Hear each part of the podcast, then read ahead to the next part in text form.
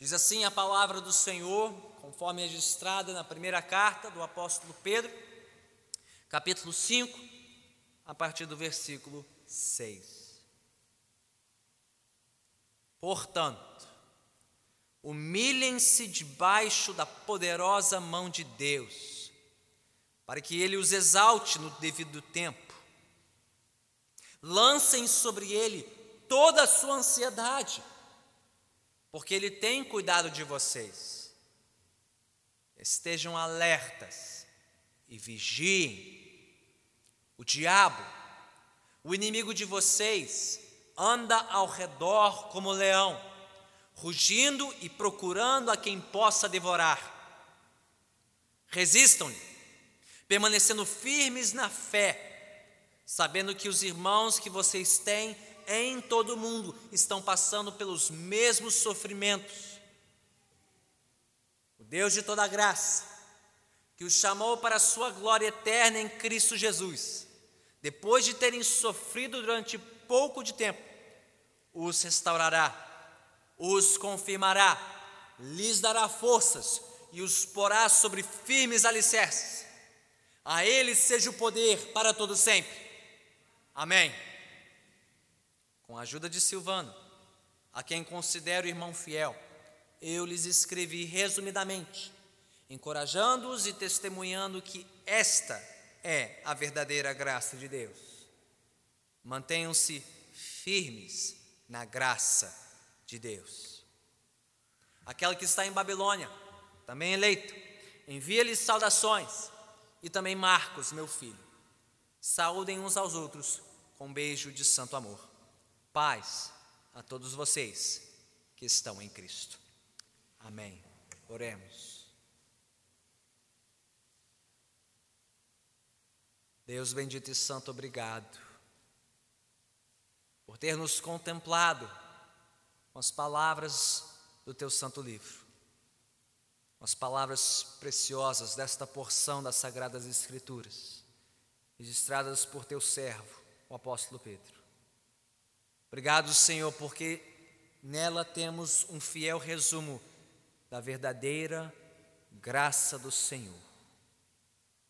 Que sejamos mais uma vez encorajados por este testemunho, a fim de permanecermos firmes, firmes na fé, firmes na graça de Jesus, firmes até o fim.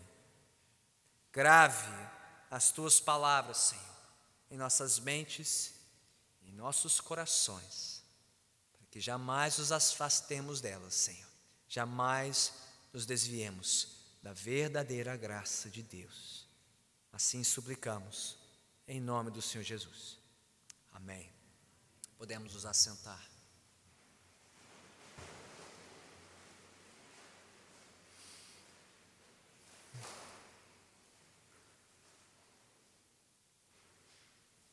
No ano 270 depois de Cristo, o imperador romano Aurélio empreendeu uma das obras mais importantes à época do seu império, a construção do Muro Aureliano, convenientemente batizado em homenagem a ele, Aurélio.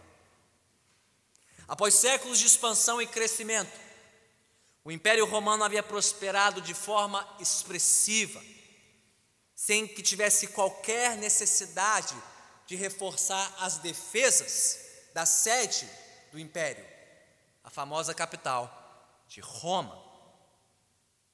Porém, com o avanço das tribos bárbaras vindas do norte e do leste da Europa, que ameaçavam a fronteira norte da província da Itália, bem próximo da capital, Roma. Aurélio viu-se diante da necessidade de proteger melhor a sua sede. Daí surgiu o projeto do Muro Aureliano, com 19 quilômetros de extensão, 3 metros e meio de espessura e 8 metros de altura.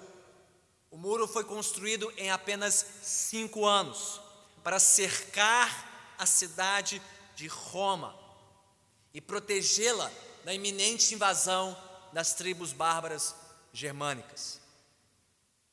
Aliás, até hoje é possível visitar as ruínas do muro aureliano.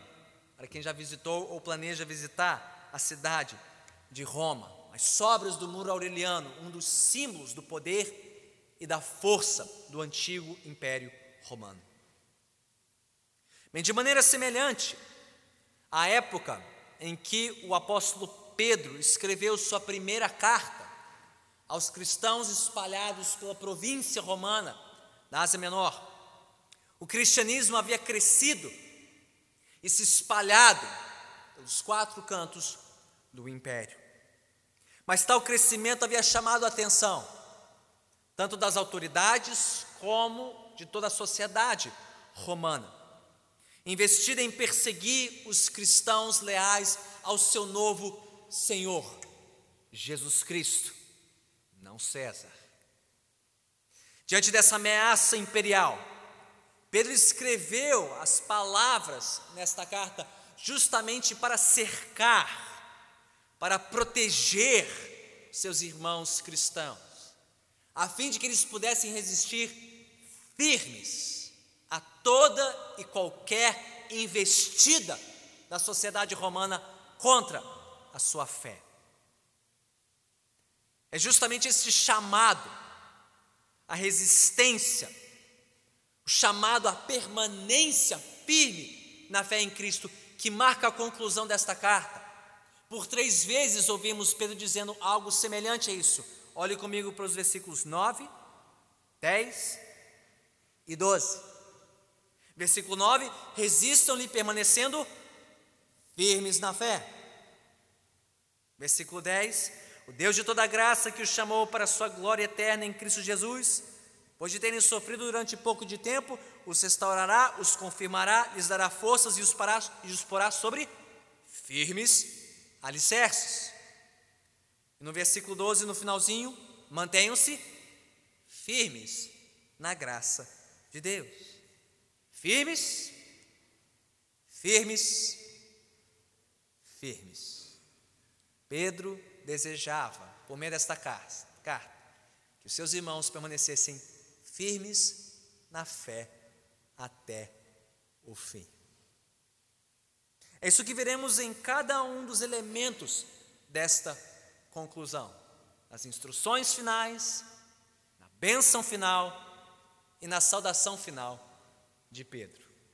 Veremos que o seu propósito ao escrever esta carta, a postura dos seus leitores em resposta a esta carta e a promessa de Deus aos que lessem crescem nas palavras dessa carta tinham esta finalidade: que os cristãos permanecessem firmes na fé até o fim. Então vamos examinar este trecho final de 1 Pedro, porção por porção, mas invertendo um pouquinho a ordem. Vamos começar pelo fim.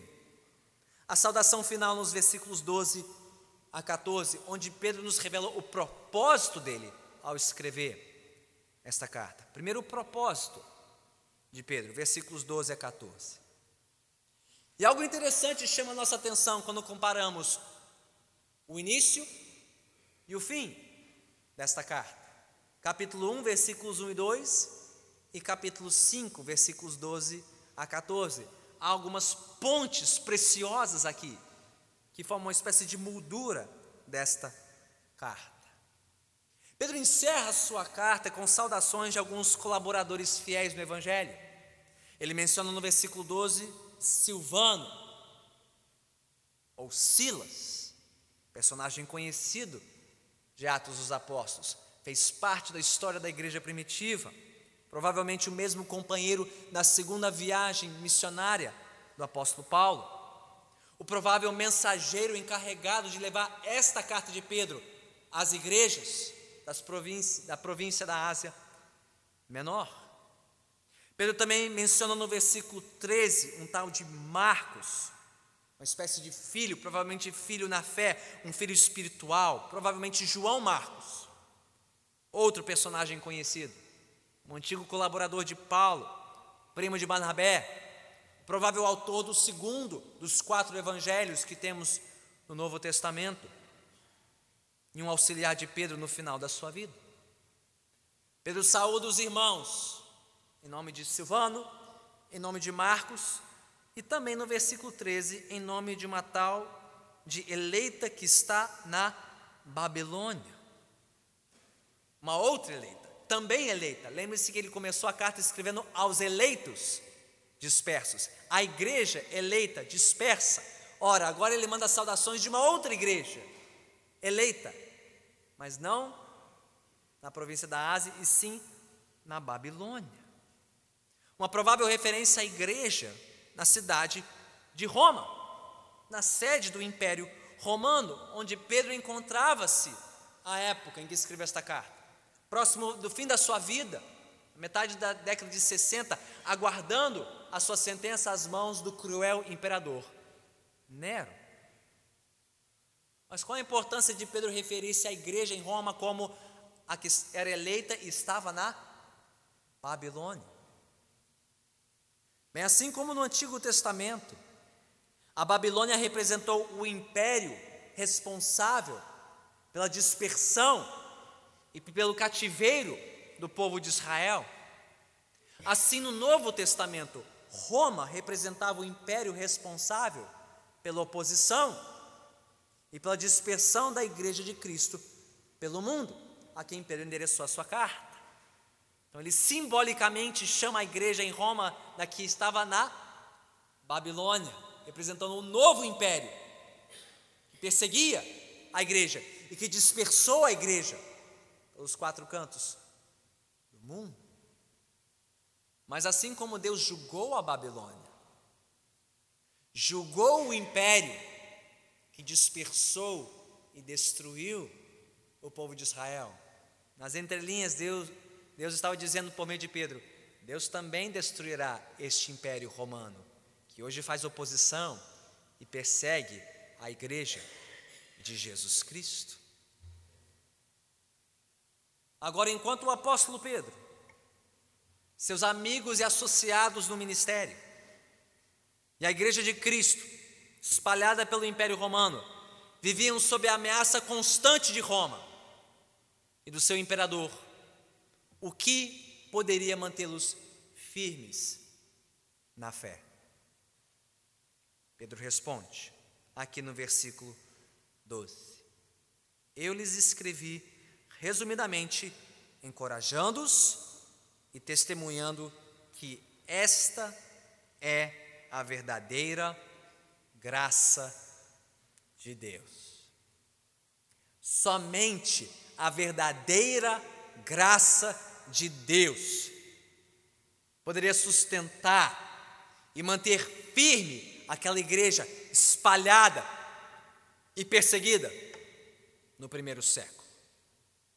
Que graça é essa? Ora, é o que Pedro tem descrito ao longo desta carta, em todos os seus capítulos. Qual é a verdadeira graça de Deus, da qual ele tem testemunhado e encorajado os seus irmãos? Ora, é o verdadeiro Evangelho de Jesus Cristo, crucificado e ressurreto, sofredor e conquistador, humilhado e exaltado. Por toda esta epístola, temos ouvido desta graça do Cristo que tomou o caminho da cruz, antes de assumir a sua coroa, suportando todos os seus sofrimentos, a fim de nos trazer salvação eterna. E assim também nós, os servos e seguidores de Jesus, devemos trilhar os mesmos passos do Mestre. Devemos estar prontos para suportar todos os sofrimentos pela causa da nossa fé no Senhor e Salvador Jesus Cristo. Esta é a verdadeira graça de Deus.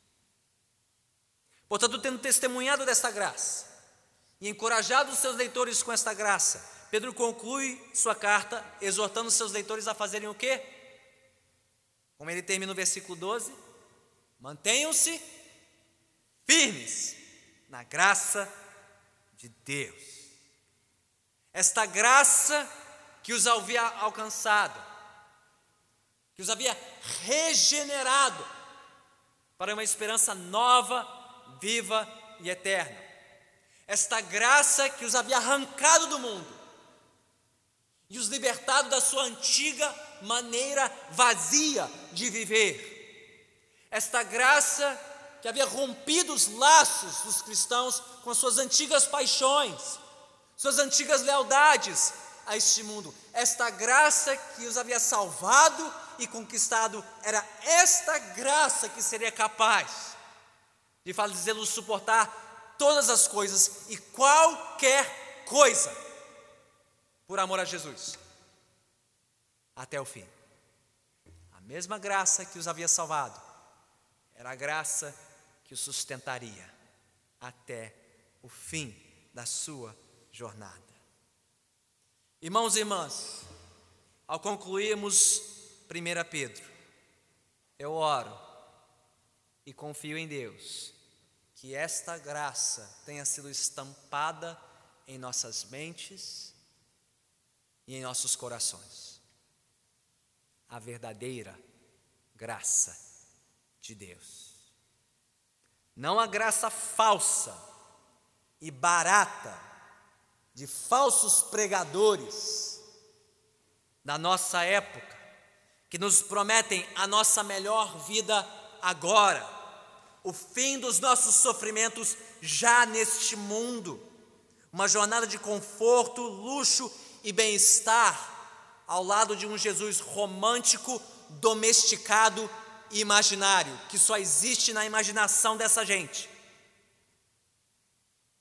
Mas sim a graça verdadeira e custosa de pregadores como o apóstolo Pedro, que nos apontam para a nossa melhor vida no porvir, após termos sofrido neste mundo o que for necessário pela nossa fé no Senhor Jesus Cristo, o verdadeiro Cristo das Escrituras, servo sofredor e rei triunfante sobre este mundo.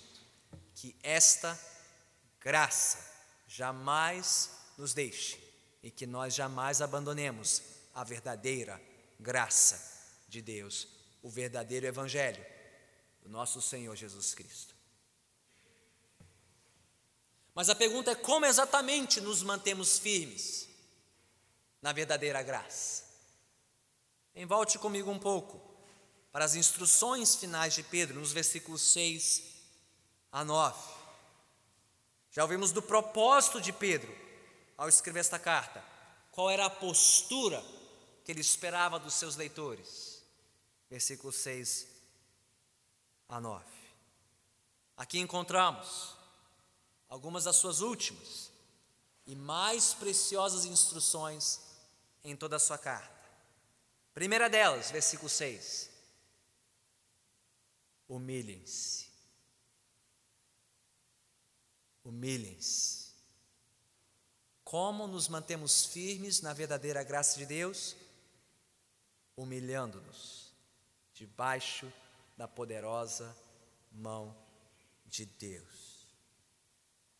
Por toda a sua carta, Pedro exortou seus leitores ao caminho da humildade, da submissão, da simplicidade diante dos homens, especialmente diante daqueles que estão em posição de autoridade sobre nós, mesmo governantes iníquos, impiedosos, injustos, que nos insultam, nos caluniam, nos fazem mal, mesmo diante desses, Pedro diz: devemos nos submeter e nos humilhar, semelhante ao nosso Senhor Jesus Cristo, que fez o mesmo em vida, a caminho da cruz.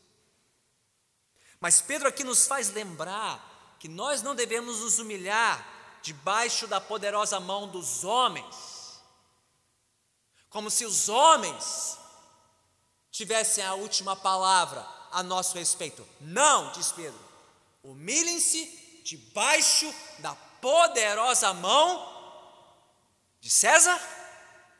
Não, da poderosa mão de Deus.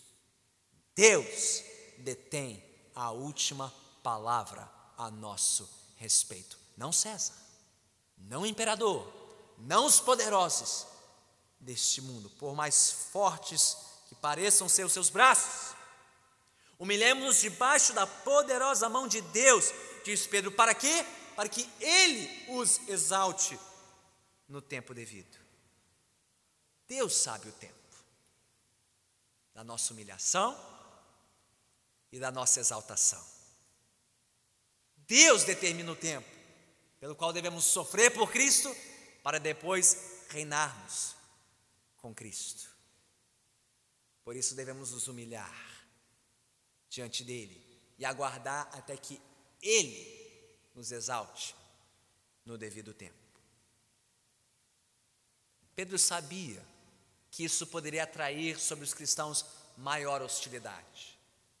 Um povo que se humilha, que se faz menos, poderia atrair mais violência, mais perseguição, maior hostilidade, sofrimentos piores. Ele sabia que os seus leitores poderiam ficar ansiosos. Como assim, Pedro? Fazer nada? Não reagir? Mostrar nossa força? Não deixar que tribudiem de nós? Pedro, como um bom pastor, sabia das tentações, ansiedade que rondavam o coração das suas ovelhas. Por isso, no fôlego seguinte, no versículo 7, mas fazendo parte da mesma ordem, ele diz: lancem sobre ele toda a sua ansiedade, porque ele tem cuidado de nós, tem cuidado de vocês. Parecem duas instruções diferentes, por conta da nossa tradução, mas não são.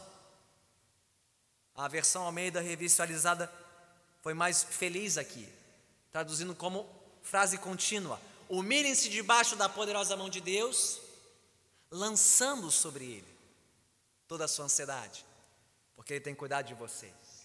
Como devemos nos humilhar? Como devemos confiar as nossas vidas a Deus, lançando sobre Ele toda a nossa ansiedade, porque Ele tem cuidado de nós. O que farão conosco? O que dirão de nós? O que farão com os nossos bens? Com a nossa integridade física, a nossa proteção, a nossa sobrevivência, a nossa existência, a nossa reputação?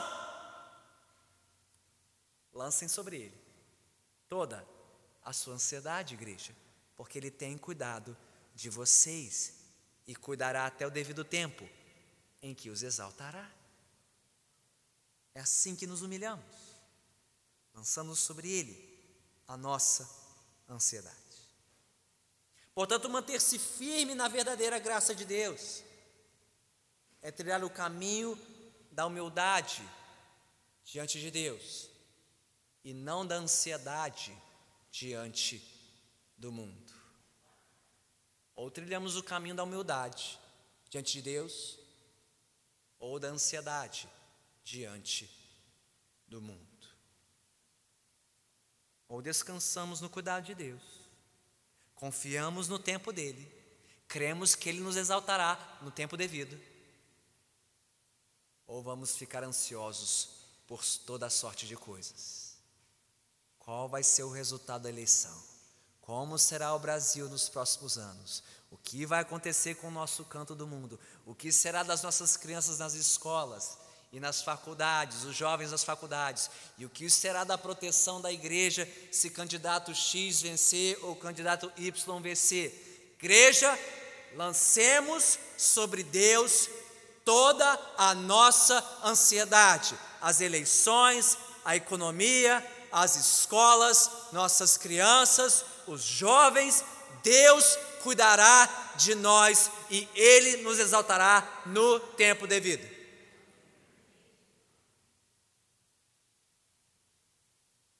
E assim nos manteremos firmes na graça de Deus. Segundo, versículo 8: vigiem, estejam alertas e vigiem. Pedro já disse isso outras vezes nesta carta, lá no capítulo 1, versículo 13, mais recentemente no capítulo 4, versículo 7.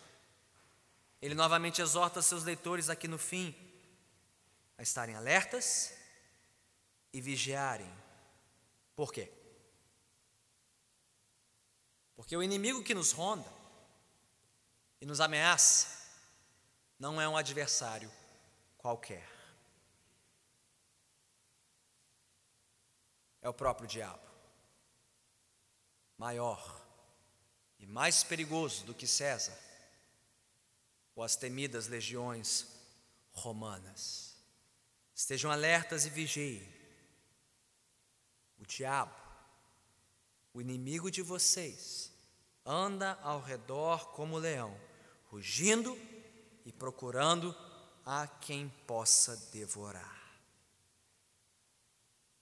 O que quer dizer que por trás das ameaças das autoridades romanas, por trás dos insultos e das calúnias e das difamações e das blasfêmias contra os cristãos vindas da sociedade romana hostis à igreja, Pedro percebeu uma ameaça maior. Um inimigo vil e mortal, nosso supremo adversário, rugindo procurando devorar os pastores e as ovelhas do rebanho de Jesus, tal qual um poderoso leão a rugir.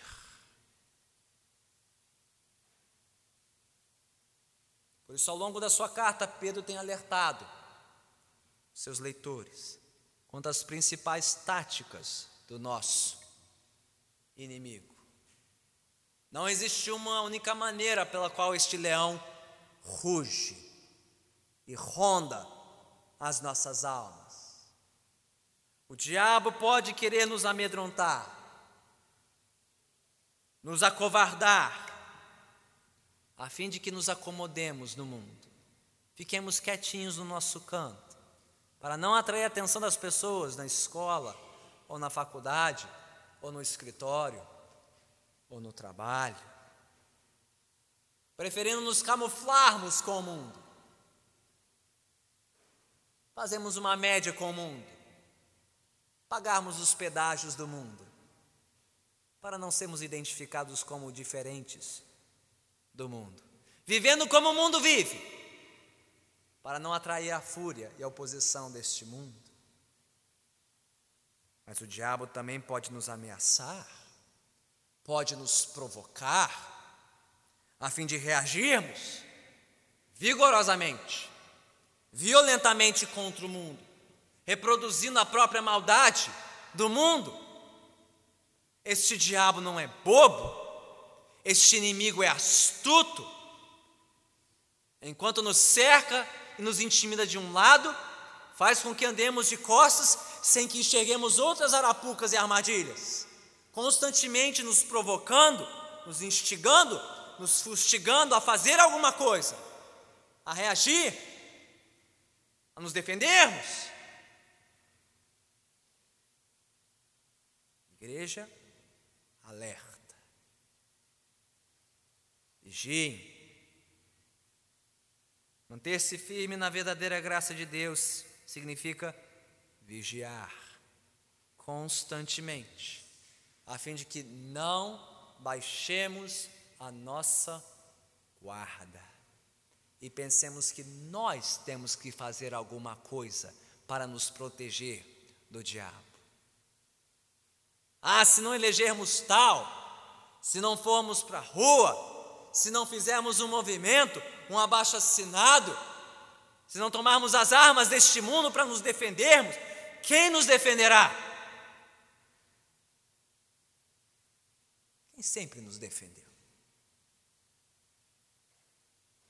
Quem é poderoso para nos defender contra este leão que ruge voraz? Nós não precisamos nos defender, nós precisamos nos humilhar, lançar sobre Deus a nossa ansiedade e vigiar contra qualquer coisa ou qualquer um que quer seduzir o nosso coração.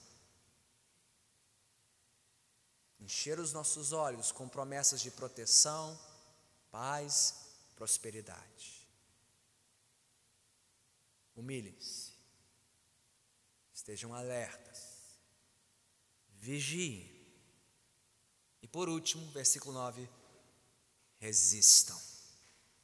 Resistam, permanecendo firmes na fé.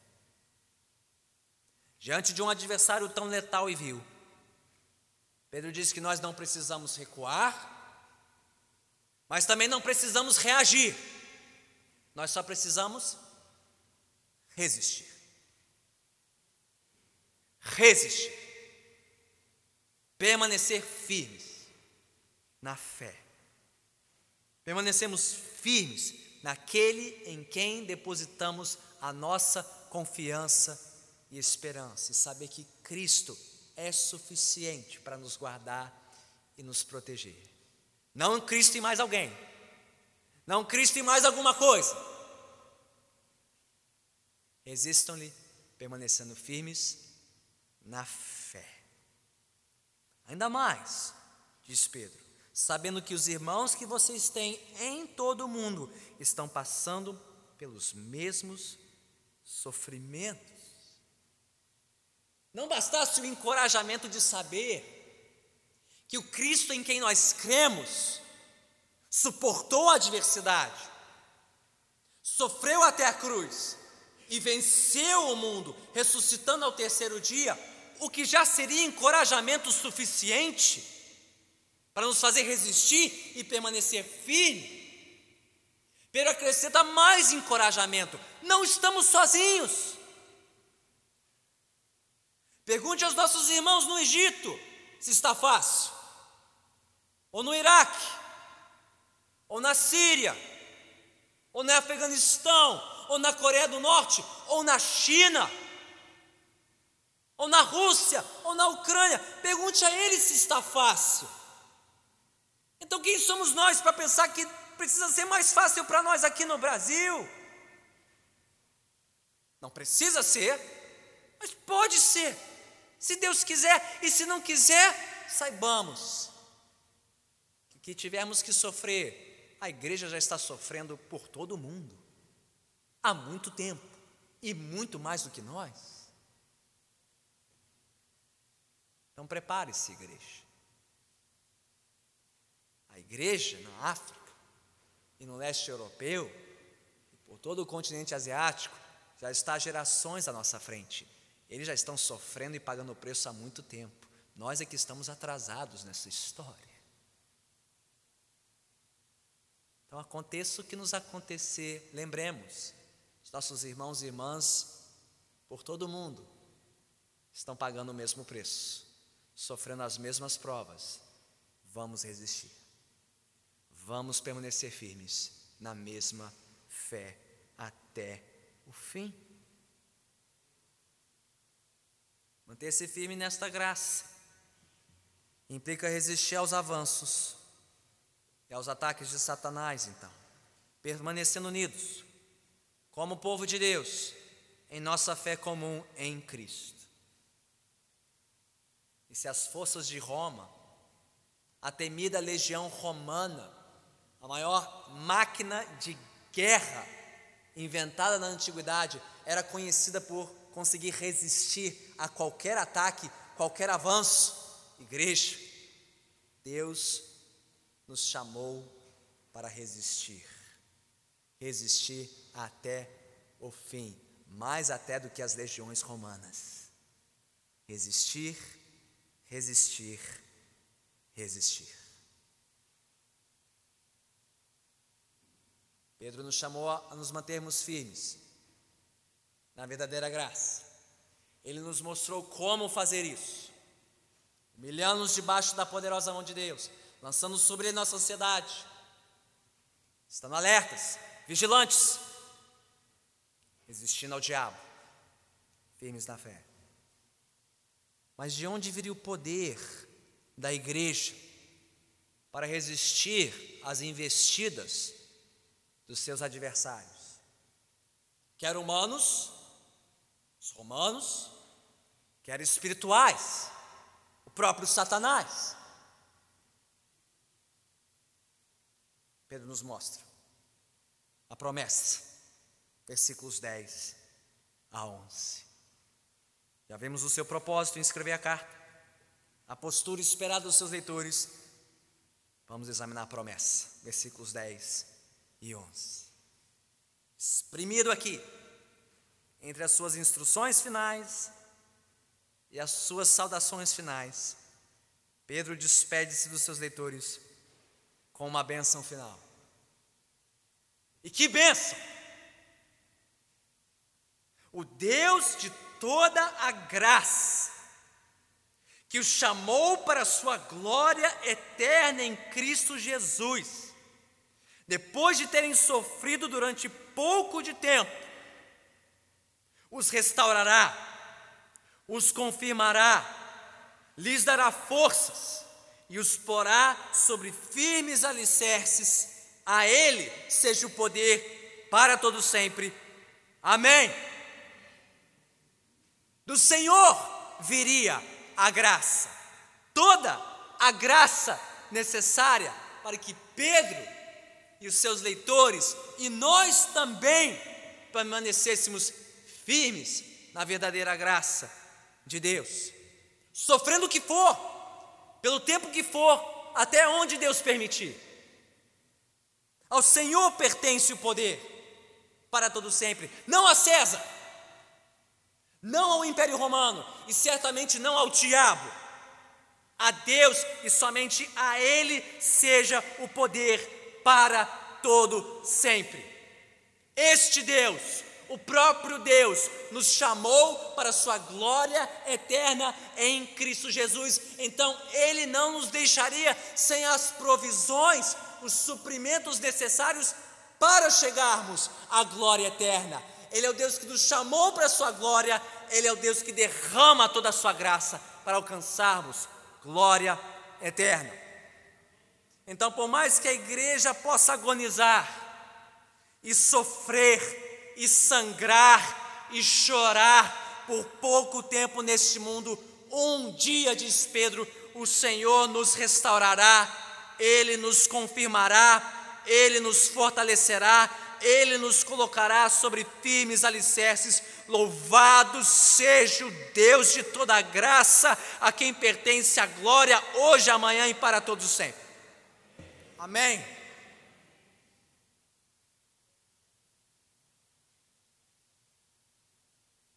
Então, se você ainda se lembra do muro aureliano, o símbolo do poder, da força, da firmeza, da resistência do Império Romano, você precisa saber que, mesmo aquela fortaleza de defesa, um dia ruiu. Levou mais 200 anos.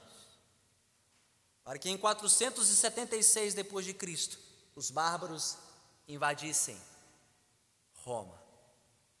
E algumas décadas depois, em 545, derrubassem um terço do muro aureliano. Pasme. Até mesmo o temido Império Romano, perseguidor, e algoz da igreja no primeiro século, responsável pela morte do nosso rei numa cruz romana, fora dos muros de Jerusalém, e responsável pela morte de Pedro, o autor desta carta, a quem diz a tradição, morreu crucificado de cabeça para baixo na cidade de Roma. Mesmo este império, o temido império romano, tombou caiu e só sobraram suas ruínas. E a Igreja de Cristo, desde então, ela continua perseguida, mundo afora. Ela continua sofrendo pela causa do Evangelho através dos séculos, mas ela continua de pé maior e mais forte do que nunca, pela graça de Deus e para a glória de Deus. Então, que o mundo e o diabo conspirem contra a igreja, Jesus prometeu: nem as portas do inferno prevalecerão contra a igreja firmada sobre a rocha eterna que é Jesus Cristo Senhor. Próprio Deus haverá de restaurar a igreja, confirmar a igreja, fortalecer a igreja e colocá-la sobre firmes alicerces, sobre o único, firme e eterno alicerce, a rocha eterna, Jesus Cristo, Senhor e Salvador nosso.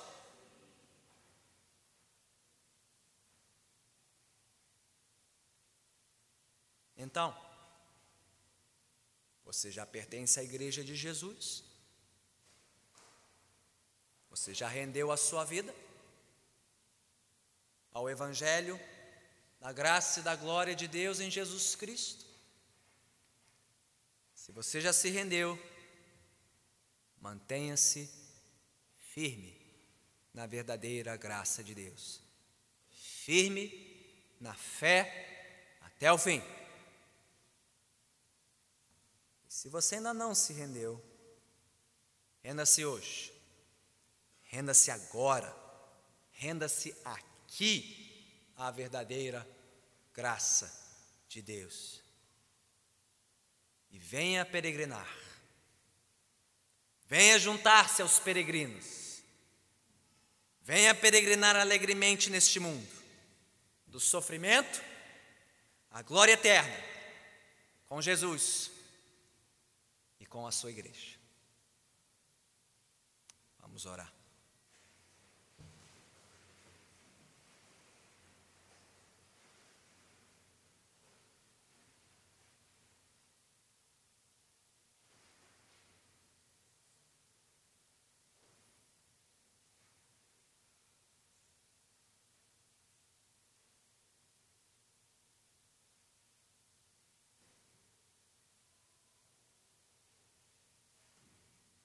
Soberano Deus. Ter encerrado a nossa reflexão sobre este resumo que o teu servo Pedro registrou da tua verdadeira graça. Eu entrego a ti esta igreja e a minha vida também. Pedindo que juntos nos mantenhamos firmes nesta graça até o fim. Venha o que vier, aconteça o que nos acontecer nesta nação, que nós, os nossos jovens, os nossos filhos, os nossos anciãos também, temos sido preparados, preparados no espírito, para continuarmos resistindo preparados no espírito para continuarmos vigiando, preparados no espírito para nos humilharmos debaixo da tua poderosa mão, lançando sobre ti toda a nossa ansiedade. Deus bendito e santo, onde nós não temos feito isso, onde temos vacilado, e cochilado,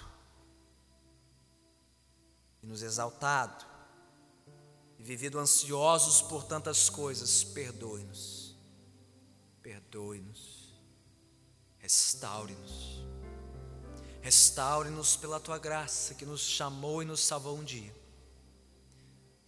para que saiamos desta incursão por 1 Pedro mais certos mais confiantes, mais corajosos em Cristo, para permanecermos firmes no caminho da cruz, rumo à coroa por vir. E Senhor, que ao longo desta jornada o Senhor tenha acrescentado à tua igreja aqueles que antes não tinham se rendido, mas agora se renderam de coração a Ti. Que venham peregrinar conosco, venham caminhar lado a lado conosco nesta jornada, neste caminho do sofrimento à glória por vir. Recebe por isso o nosso louvor, e a nossa gratidão. Em nome de Cristo Jesus, o Senhor. Todos que assim concordam, digam amém.